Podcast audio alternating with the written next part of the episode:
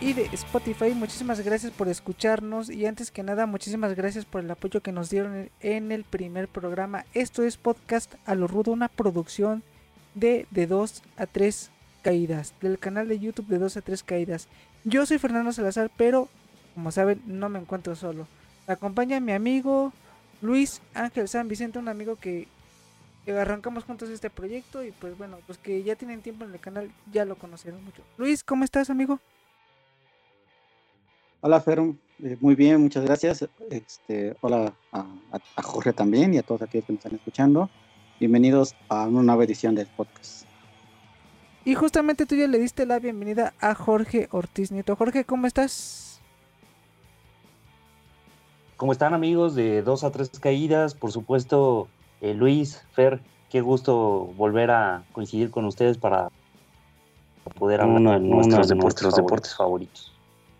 Y justo como ya empieza el camino a WrestleMania, ya estamos a muy pocos días de que eh, arranque prácticamente a un mes de que se lleve a cabo la fiesta más grande de la lucha, el Super Bowl de la lucha libre. Vamos a platicar sobre las luchas que más nos gustaron de este, de este magno evento. Y es que a lo largo de los años hemos visto luchas muy memorables, luchas que se quedaron grabadas en nuestra memoria, pero también hemos visto otras luchas que son para el olvido. Pero, ¿qué les parece si comienzo haciéndoles la pregunta? ¿Cuál ha sido la lucha que ustedes han visto en WrestleMania que más les ha gustado? Es una, pregunta, muy complicada, aplicada porque, hay que repasar, hay que repasar precisamente todo lo que, todo lo que hemos ver. ver. Eh, eh, yo creo que, yo creo que de primera, de primera te puedo decir que la, primera, la primera lucha que se da de Undertaker, Undertaker, Shawn Michaels, Shawn Michaels, no mal recuerdo, mal recuerdo, 25, 25. Eh, esta primera versión, esta primera versión, una, una, versión, una versión donde terminó, terminó la carrera, la carrera de, de corazones, de corazones, corazones, corazones, y creo que esa creo que esas son de las mejores luchas que ver, tanto la primera con la primera edición, edición, pero la primera era el hecho de que marcó, marcó este mito, este mito de Shawn Michaels, Shawn Michaels, ropa blanca, blanca, o la oscuridad, o la oscuridad de fue una de las una de las más que más recuerdo, más recuerdo de este gran de este gran evento. Y mi estimado Jorge Ortiz, ¿cuál ha sido a ti la que más te ha gustado? ¿Cuál ha sido tu lucha favorita? La verdad es que, yo, coincido, coincido con, con, Luis, con, Luis, La verdad, la verdad es que sí, obviamente, sí, obviamente he tenido, años, tenido años ¿no? viendo, viendo, viendo WWE, pero sí, pero sí este, este, evento, este evento fue uno de los, que me tocó, ver, tocó ver y que disfruté, que disfruté bastante, bastante y, y, que coincido, coincido ¿no? ¿no? Que, este hecho, de, hecho de que Shawn Michaels, Michaels eh, fuera, fuera eterna, eterna, que le dieran, que le dieran esa, divinidad, esa divinidad, que por supuesto, que por también, supuesto también Undertaker, Undertaker pues, pues no quisiera eh, pues enfrentarlo como sí o no le diera tanta importancia, también eh, la historia estuvo, estuvo muy buena y la lucha ni se diga, o sea, creo que fueron más de 30 minutos los, los que duraron y se dieron con todo y creo que la gente también lo disfrutó muchísimo cuando, cuando veían sus rostros con las cámaras y, y todo esto. O sea, la verdad es que fue, fue una gran idea eh, que, se, que se enfrentaran, ¿no? O sea, yo,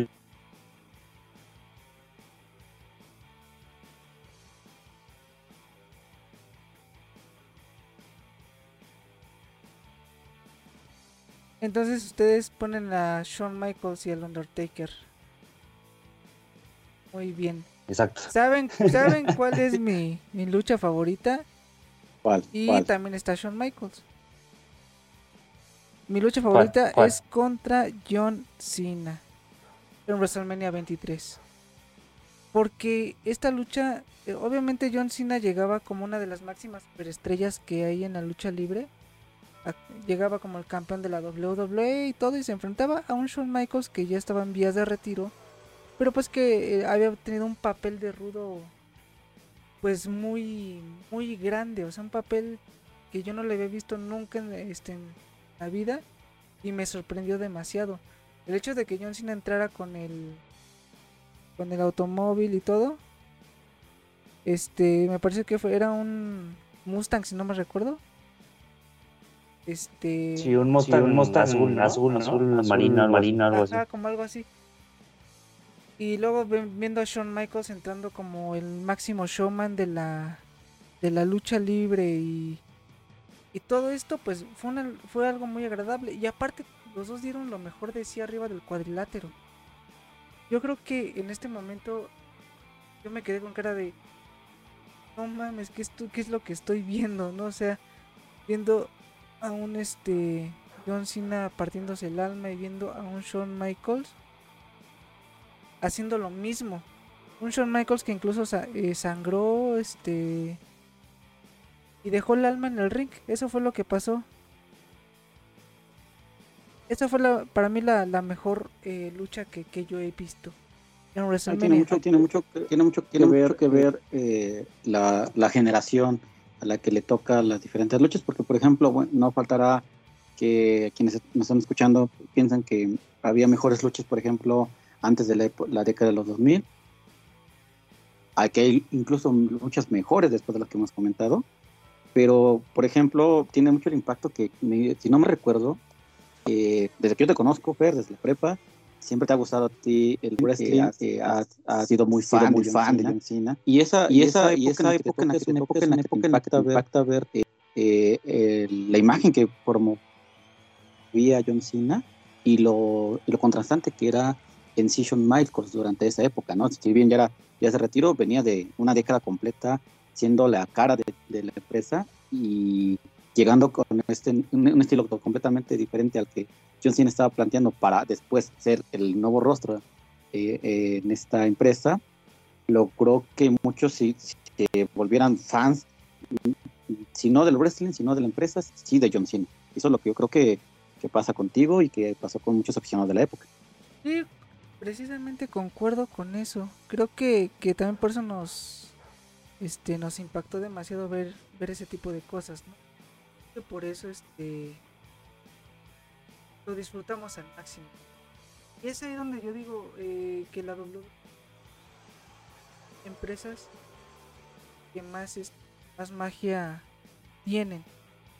Claro, cuando se cuando los luchadores se entregan, ¿no? Porque cuando hacen la verdad es que es una de las peores empresas y es donde yo este yo sí critico demasiado, ¿no? Cuando pasa.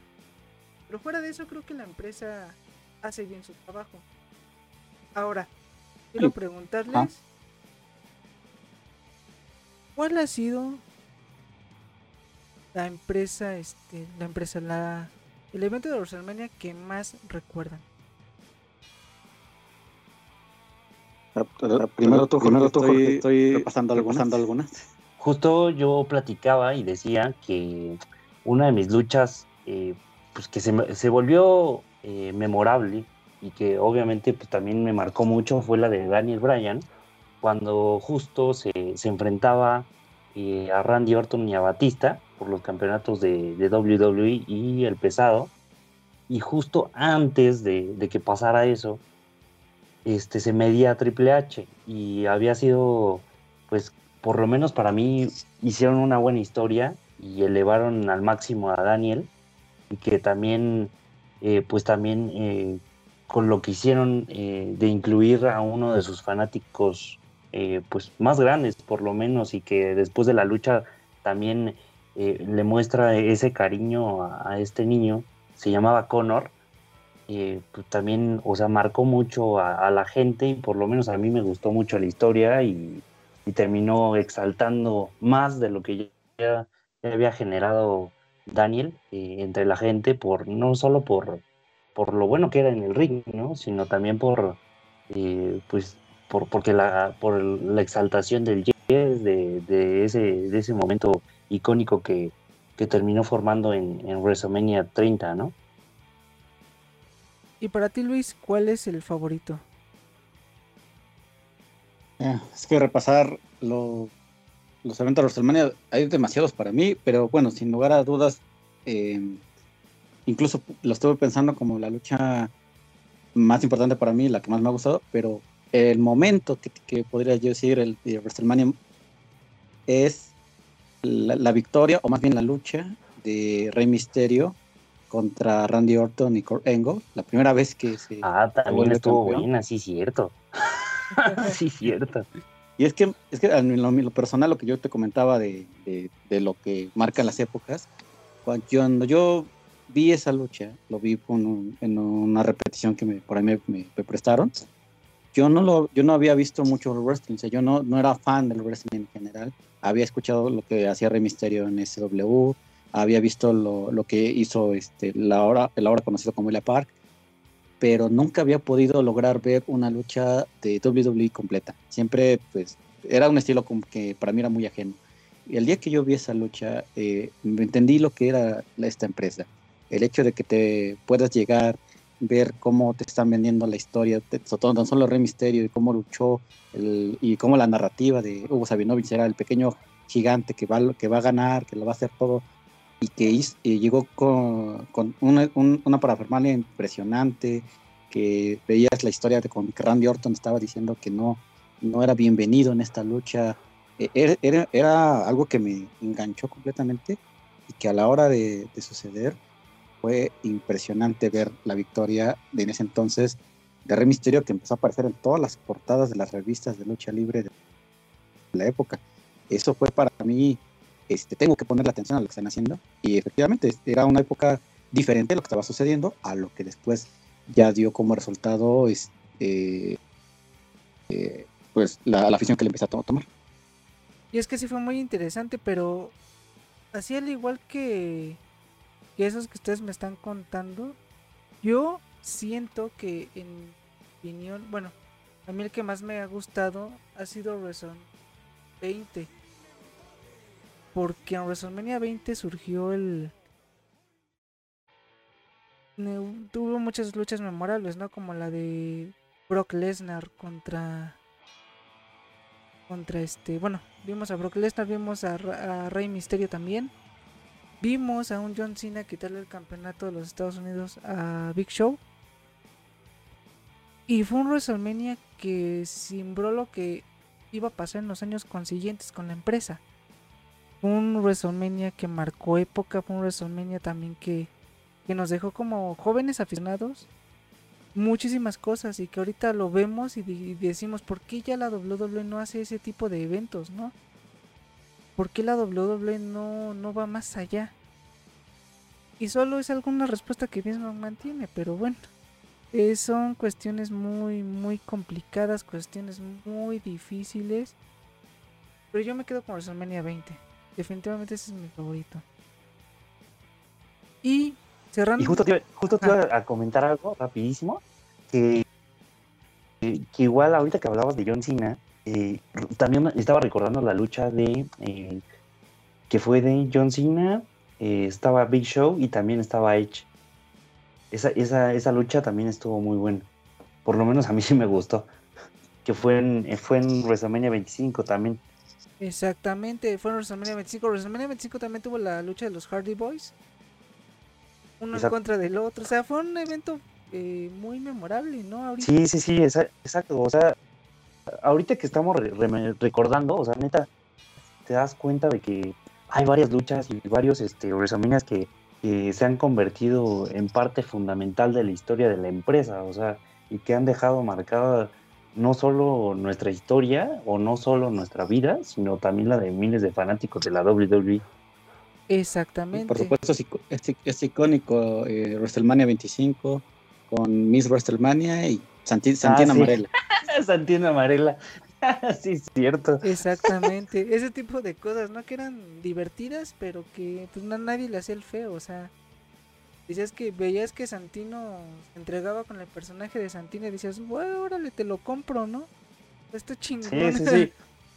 Sí, y aparte, o sea, en ese momento cuando todavía eh, había una relación entre Beth Phoenix y Santino, ¿no? Y cómo se quedaba Beth Phoenix de, de que ¿cómo, estás haciendo esto, no? Solo por ganar este, esta lucha, ¿no? sí, sí, sí, sí lo recuerdo.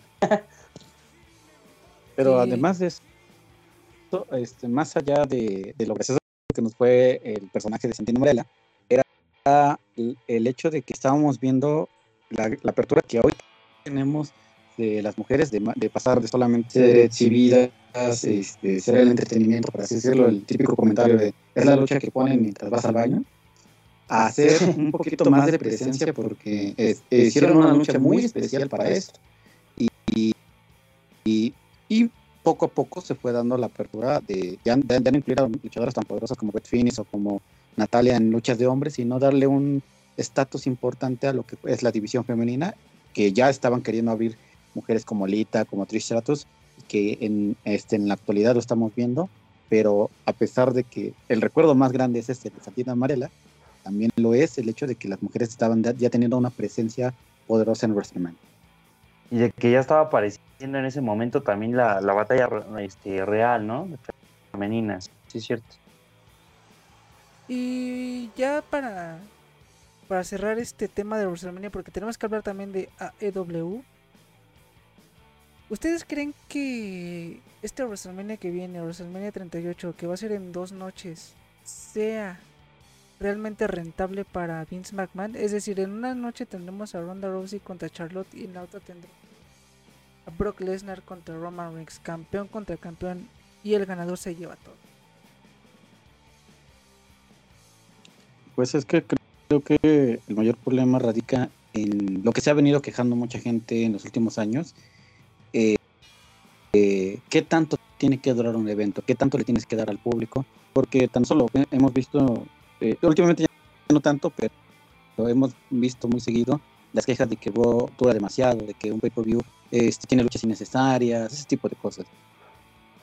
hay una política de parte de la empresa de WWE que mientras más luchadores participen, más bonos reciben para, por, haber participado y por haber y estado dentro de este magno evento pero el hacerlo dos, dos, dos días seguidos, eh, que lo, se ha dado debido a la pandemia, pues ha logrado mucho eh, entretener, pero también seccionar públicos, porque yo creo que a, a quién va dirigido verlo un día, a quién va dirigido verlo otro día, y no solamente el, el, el día entero, que en este caso eran los domingos, y, sin, y no verlo, a lo mejor yo quiero ver la lucha de Becky Lynch y a lo mejor no quiero ver la lucha de Charlotte y quiero ver, no quiero ver la de Roman Reigns, pero sí quiero ver, eh, por ejemplo, la de Finn Balor o, cualquier evento que se vaya sumando a diferente a, los que ya están propuestos, porque ya sabes para qué va a estar propuesto un día y para qué va a haber propuesto otro. Mi estimado Jorge Ortiz, ¿tú qué opinas al respecto? justo algo, algo que, estaba recordando justo con, el comentario de Luis es que era eso, ¿no? Que había momentos en WrestleMania pasados que, que el evento duraba, o sea, prácticamente más de, o sea, y en un día, ¿no? O sea, que podía empezar el kickoff a las 4 de la tarde y, terminaba pues casi el evento como hasta las 11 de la noche, más o menos, 10 y media, porque era tanto lo que duraba el evento o lo que duraban las luchas que, tardaban demasiado. O sea, y ahorita con el hecho de que pues se vino lo de la pandemia y todo eso, decidieron hacer los eventos eh, en seccionado, ¿no? O sea, dos, este, dos noches y eso al final y al cabo pues terminó generando pues eh, una evolución de una forma en la que pues sí, o sea, una evolución sí me refiero porque antes no lo hacían.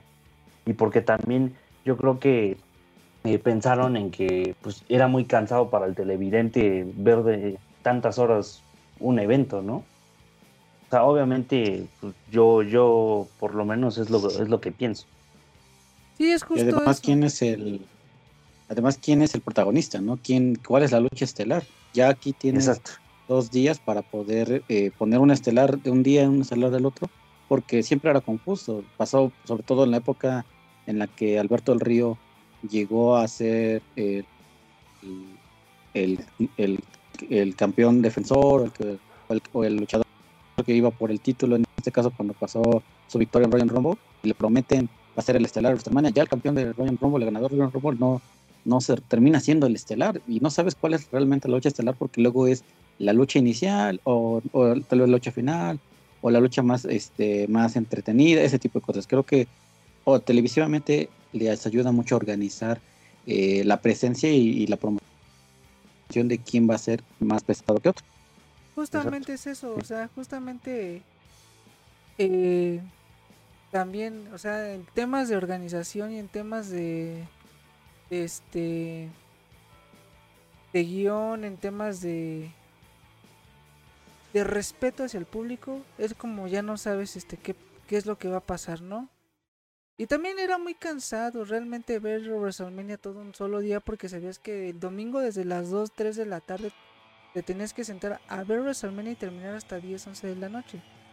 La verdad es que sí era bastante cansado y muchas veces ni siquiera veías el evento completo. O sea, dejabas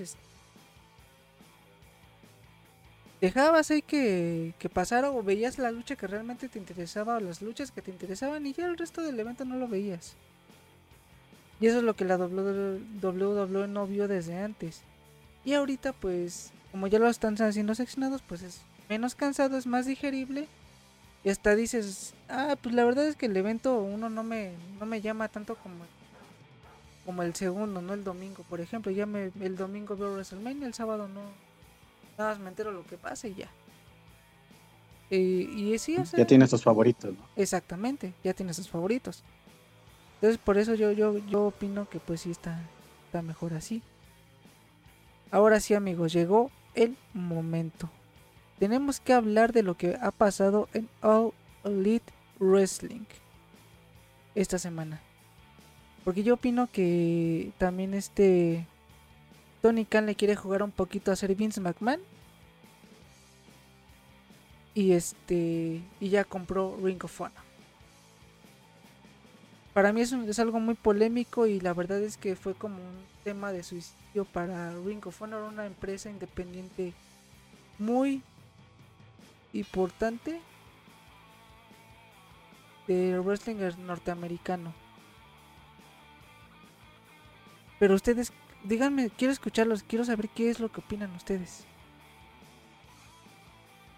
Digo, al final creo que todos no esperábamos esa noticia porque creo que esperábamos la llegada de otro luchador, ¿no? Así, así como ha venido siendo en las últimas semanas de que este ya se fue fulanito de WWE y termina llegando a, a EW con Tony Khan, ¿no? O sea, al final creo que todos este, nos quedamos con la boca abierta de que eso pasara y de que Tony dijera, ¿sabes qué? Pues es que esta empresa me marcó y por eso la adquirí y también en, en varias este, pues, medios de comunicación se informaba que también WWE también estuvo en la en, en ese pues en esa transición, ¿no? En ese eh, en búsqueda de también hacerse de los servicios de, de la empresa, de adquirirla y al final pues terminó ganando AEW. Digo, yo creo que es una, una buena adquisición, pero veremos qué es lo que, lo que qué es lo que puede hacer Tony Khan con esto, ¿no? Porque por lo que yo tengo entendido, algunos de los elementos que, están así no le van a mover nada. O sea, la realidad es que no le, no le quieren mover nada a la empresa. Pero yo siento que es, es una buena inversión. Además que necesita uno del otro, ¿no? El Ring Honor cuando anuncia que iba a pausar porque estaba en una muy mala situación, eh, empieza a hacer este evento donde tristemente Bandido no pudo, no pudo estar en, este gran evento siendo el campeón. Me llama mucha atención cuando llega este anuncio porque todos estábamos en la expectativa. Yo había leído ese día en la mañana que habían eh, logrado un acuerdo para ser transmitido por HBO Max y, la especulación era si se podía ver únicamente en Estados Unidos, si se iba a llegar al resto del mundo, principalmente en Latinoamérica. Y de repente sale y la noticia es, ahora soy dueño de Reino Honor, pero aquí todos los que nos preguntamos es, ¿cómo va a funcionar esto? ¿Va a ser como pasó eh, en el pasado precisamente con Vince Majo? O va a pasar una nueva etapa donde vamos a sorprendernos completamente. Después se manejó la noticia de que iba a ser el territorio de desarrollo de AEW y ahí se manejó la posibilidad de hacer intercambio de luchadores, como ya, vimos en el pasado. El problema creo que como empresa, Not Honor, pues está salvando sus finanzas con, con esta gran compra, pero también AEW lo que busca desde mi perspectiva, es, desarrollar más aún el prestigio y el alcance que tiene dentro de los aficionados que ya no les gusta el producto de WWE, pero además que quiere eh, este, el, luchador. ¿Quién va a ir a, presentarse en Honor? ¿Quién va a salir de ahí para pues, aparecer en Rampage? Eh, ¿Quién va a estar y cuáles son los que van a dar? Tan solo eh, nos quedamos con la espera de ver qué iba a pasar con Rush después de su lesión.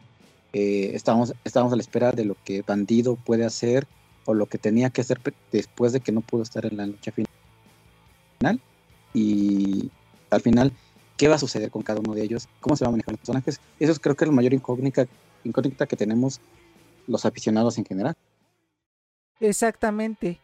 Exactamente, y justo le diste al clavo porque precisamente yo, yo lo dije como es el suicidio de Ring of Honor. Porque también surge la incertidumbre, no sabes qué es lo que va a pasar. Tónicamente puede decir, voy a continuar con Ring of Honor y todo, ¿no? Pero qué tal si a la mera hora pasa lo mismo que con WCW y, termina siendo absorbida, ¿no? Por WWE. Y al final de cuentas no se convierte en marca ni nada, sino simplemente se convierte pues en parte de ti. Y eso es lo que yo, yo, yo estaba pensando, o sea, si Ring of Honor se convierte en parte de All Elite Wrestling, ¿qué luchadores de Ring of Honor realmente pueden ir a All Elite Wrestling? O, o no sé, o viceversa, ¿no? ¿Qué luchadores de AEW pueden llegar a Ring of Honor sabiendo que la gran mayoría ya pasaron por ahí? Ya saben, ya conocen el territorio de Ring of Honor. Y es ahí donde yo sí creo que Tony Khan se equivocó al comprar la empresa. Yo sí creo que Tony Khan, este. Pues ahora sí que no le dio el clavo y está. Pues está jugándole un poco a, a ser Vince.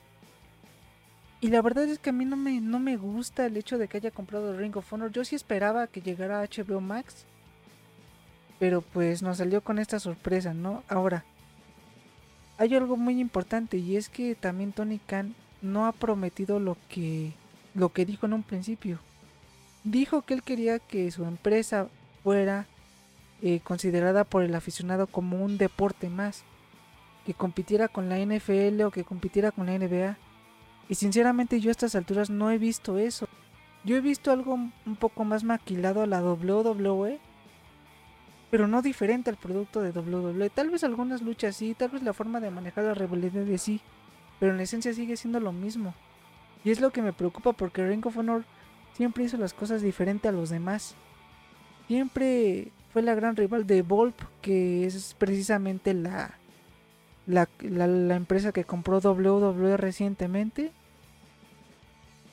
Y bueno, o sea, yo no sé hacia dónde va todo esto. Yo no sé si sea bueno o malo.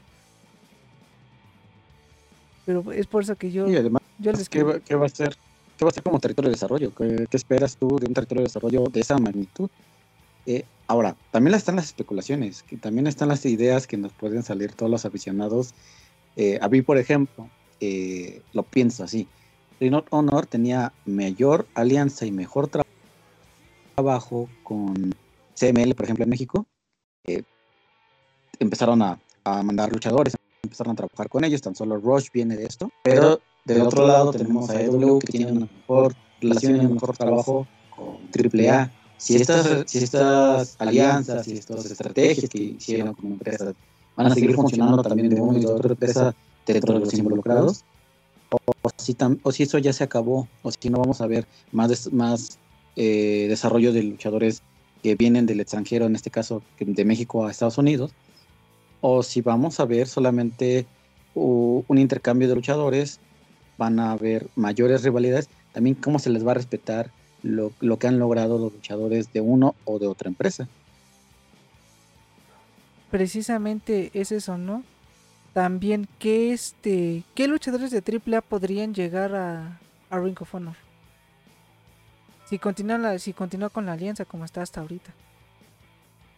Es un tema interesante pero también es un tema un poquito polémico ahí no pero bueno ya cumpliendo el ah bueno y antes de despedirnos también es otra cosa que quiero comentar y que quiero quisiera que se debatiera un poquito es sobre los recientes este las recientes contrataciones de AEW y que generalmente son luchadores que salen de WWE.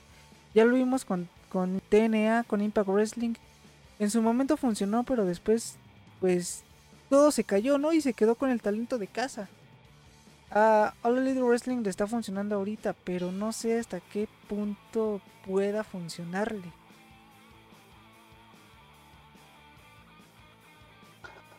Digo, al final creo que, pues, o sea, todo, todo por servir se acaba, ¿no? O sea, al final hemos visto que, pues, en los últimos años o meses, eh, cada que, hay un, este, pues, una generación de despidos por parte de WWE, pues ya a las semanas ya tienes a, a EW anunciando que llegan llegan esos, esos luchadores, ¿no? Es el, es el caso de, de Danny Ryan, de Christian, de Big Show, este, por supuesto, CM Punk, Chris Jericho en su momento también, y Chris Jericho se ha mantenido en su nivel, también Cody Rhodes, y ahorita pues no sabemos qué, qué es lo que le depara el destino a Cody Rhodes, ¿no? Porque se habla de, un regreso a WWE, pero pues, por lo menos ahorita no se ha hecho oficial, pero según reportes de, varios medios de comunicación se dice que podría ser uno de los que esté en, en WrestleMania 38, ¿no? además como luchador, ¿qué quieres para, para ti? Eh, vimos claramente eh, nacimiento de AEW cuando Cody Rhodes quería más presencia, quería mayor eh, libertad de cómo lo manejaron y vemos luchadores que eso es lo que dicen a la hora de salir de una empresa como WWE y llegar a, AEW. Quiero el mismo trato, eh, quiero la misma atención que tienen, porque son las empresas que ahorita tienen esa atención, pero eh, WWE me banca, por así decirlo, me deja ahí esperando, me deja con la idea. de como yo, Ajá, pero además sigo recibiendo una cantidad de dinero que está segura.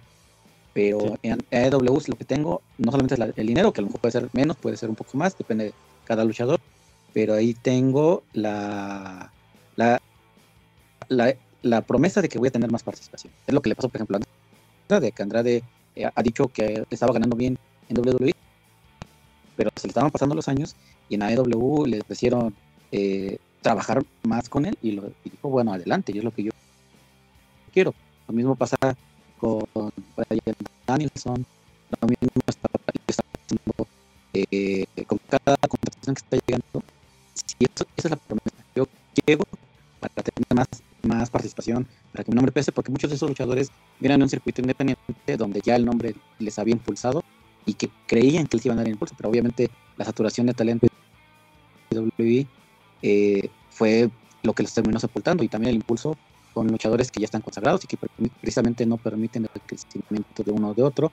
No sabemos si eso está sucediendo en AEW, pero pareciera todo lo contrario, pareciera un acompañamiento, pareciera que quieren darle más impulso a todos, pero también puede llegar ese momento en el que estén saturados de gente contratada de uno o de otro lado, algo que por ejemplo Honor lo supo manejar mejor. Exactamente, o sea, Ring of Honor realmente fue el parteaguas para empresas, ¿no? De la forma de, de trabajar y todo, ¿no? Pero bueno, es un tema muy polémico y dejemos... Oye, ustedes, gente que nos está escuchando por ahí, nos está viendo, dejen en los comentarios su opinión sobre este tema, porque la verdad es que sí es... Y fue la noticia de la semana más de lo que hizo WWE, la verdad es que de los cambios este, de título que hubo en WWE, fue la noticia del momento de Tony Khan compra Ring of Honor. Así que déjame en la caja de los comentarios tu opinión al respecto. Y pues bueno, cumpliendo. Pero yo dejo una, pregunta, a, te la hago a ti, y la hago también a Jorge. Desde su punto de vista, eh, a, cuál, ¿a cuál luchador le ha beneficiado la salida de WWE para llegar a EW? Pues yo creo que Sting, ¿no? Porque Sting está. Yo creo que. Dale, dale, dale. Sí, sí, sí, o sea. yo creo que también a Chris Jericho, ¿no? Y a Cody Rhodes. O sea, en su momento a Cody Rhodes. No, bueno, pero Cody Rhodes hizo carrera en Japón. Y Chris Ah, sí, bueno, obviamente sí. O sea, eso ayuda mucho. Pero en el caso, por ejemplo, también eh, eh, hablamos de. también de CM Punk. O sea, CM Punk volvió a resurgir y resurgió a la marca, ¿no? O sea, a AEW. O sea, le dio el impulso que necesitaba, porque todos queríamos ver a, a CM Punk de vuelta en Ah, claro. pero nunca, nunca, nunca se, se, logró lo que tanto queríamos, ¿no? Eso sí es cierto. Entonces, ¿ustedes, ¿ustedes creen, que, así les está beneficiando a algunos, pero efectivamente está pasando de que no se vuelve el cambio que están esperando? Y aparte, o sea, uno de los ejemplos que tal vez podríamos eh, tocar es lo de Christian. Christian casi no, no está teniendo tanto tanta presencia. Y también es el caso de Big Show, que yo sé que Big Show ya, ya no está en la edad, ¿no? O sea, para seguir luchando. Que más que nada también hacía el rol de, de tanto analista como de, luchador. Pero son algunos de los casos, por lo menos ahorita, de los que yo me acuerdo. Sí, o sea, creo que sí la gran mayoría son, son todos, ¿no? El mismo Andrade. Bueno, que Andrade no ha tenido tantas luchas. Pues Andrade ahorita ha tenido más, más relevancia con, con este con esta colaboración que tiene con Matt Hardy, ¿no? Sí, exactamente. Pero es lo mismo, o sea, no es un luchador que haya salido ya haya tenido títulos en AEW. Es, es este es muy diferente su caso, ¿no? Pero por ejemplo, un Chris Jericho como dice, es un Cody Rhodes, no sé. Ahí sí podría ser.